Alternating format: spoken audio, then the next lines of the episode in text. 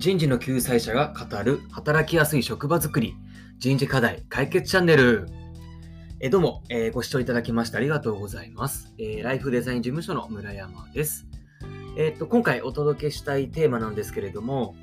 えーっと前回あの放送させていただきました人事課題に取り組むときにまずやるべきことそれは社員のネガティブ感情を取り除いてあげることというテーマでお届けをしました。最後まで聞いていただけると嬉しいです。でちょっと本題に入る前なんですが、えっと、前回の放送でもお伝えした通り、えっと、昨日コロナワクチンを打ったことによって、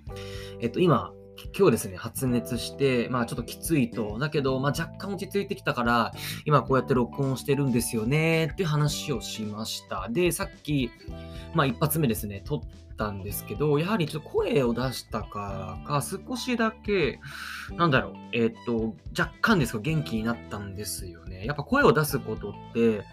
あの、いいらしいですね。あの、すっきりしたりだとか、まあ、あとは、なんか活力が入った、あの、みなぎってきたりだとか、まあ、いろんな、その、本当科学的にも、そういった効果があるみたいです。よく、その会社でも、朝の、その、挨拶を徹底している会社なんかは、やはり、そういったことを、まあ、朝一番に、まあ、その、活力を出していくっていう、まあ、そんな効果も狙っているということみたいですね。というところでした。で、本題なんですが、えーっと、そうなんですよ。社員のネガティブ感情をまず取り除いてあげなければ、いくら、なんか人事施策をやったってしらけちゃうってことなんですよね。で、これは僕、よく、あの、会社を家族に例えるんですけど、まあ、例えばあのこんなシーンあるじゃないですか。えっ、と、えっと家族がいて、えっ、と、娘がいてで、その娘っていうのはちょっとお父さんのことあんまりよく思ってないんですよね。まあ、嫌ってると。まあ、いう中で、まあ、家族仲っていうのがまあそんなに良くないって家庭の中で、まあ、いきなりじゃあ父親がですね、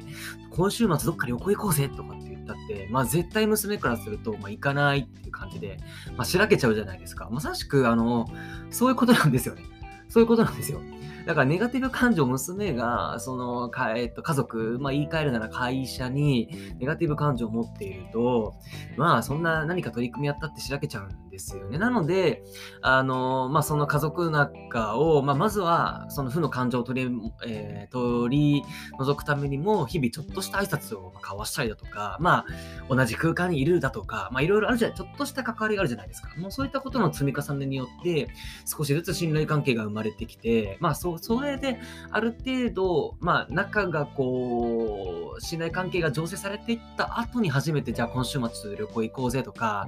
まあそういったね、ことができるじゃないですか。それと全く一緒なんですよね。なので、そうなんですよ。この負の感情が何かっていうところを目つあの、何かこう見ていただければなと思います。そして、まあこれ散々僕結構同じようなこと言ってるんですけど、やっぱその人と向き合う、人を見るっていうこと、人を知るっていうことをですね、やはりこの経営者とか、あの人事部の方々、マネージメントしてる方々がそこを見るべきなんですよね。人を見る。もちろんなんかこう、和気あいあいと、なんだろう、こう、なんだろうね、こう友達感覚でいろっていうそういう話ではなくて、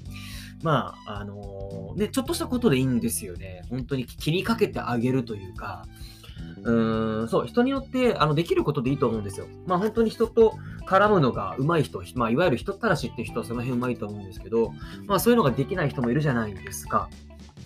ちょっとだから、もう挨拶するとかもそうだし、あ頑張ってるねっていうところも、まあ言ってあげるのもそうだし、なんか一声かけてあげるっていうのが、まあ、すごく重要ではないかなと本当に思うんですよね。そこに尽きるかなと思うんですよね。で、意外と、まあ、それやっている会社っていうのが少ないですよね。うーん、少ないと思います。これ経営者の方々から結構相談を受けるんですけど、おそらく社員との関わりってそんなに頻繁にないんですよ。あの、社長室みたいなのがあって、そこにこもってるんですよね。まあ、それだと、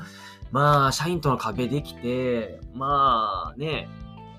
お互い信頼関係構築できてないわけですから、何かじゃあいきなりですね、そんな人事課題のこう施策やろうって言ったって、まあまあ響かないですよね。っていう感じですね、まさしく。なんで、その人と向き合う、人を知る、まあそういう姿勢でいいので、何かほんとちょっとした挨拶とか、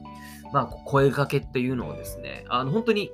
さらっとでいいんですよ。さらっとご自身のできる範囲で構わない構わないので、そういったことをですね、まあ、ここ、うん、まあ、3ヶ月とかやればだいぶ変わってくると思いますので、試していただければなと思います。はい。えー、では、この放送を気に入っていただけましたら、チャンネル登録をしていただけると嬉しいです。また、えーと、概要欄に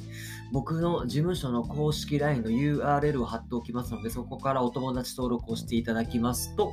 お気軽にご質問やご相談をすることができます。ぜひご連絡をください。では最後まで聞いていただきまして本当に本当にありがとうございました。えー、素敵な夜をお過ごしください。ではまた。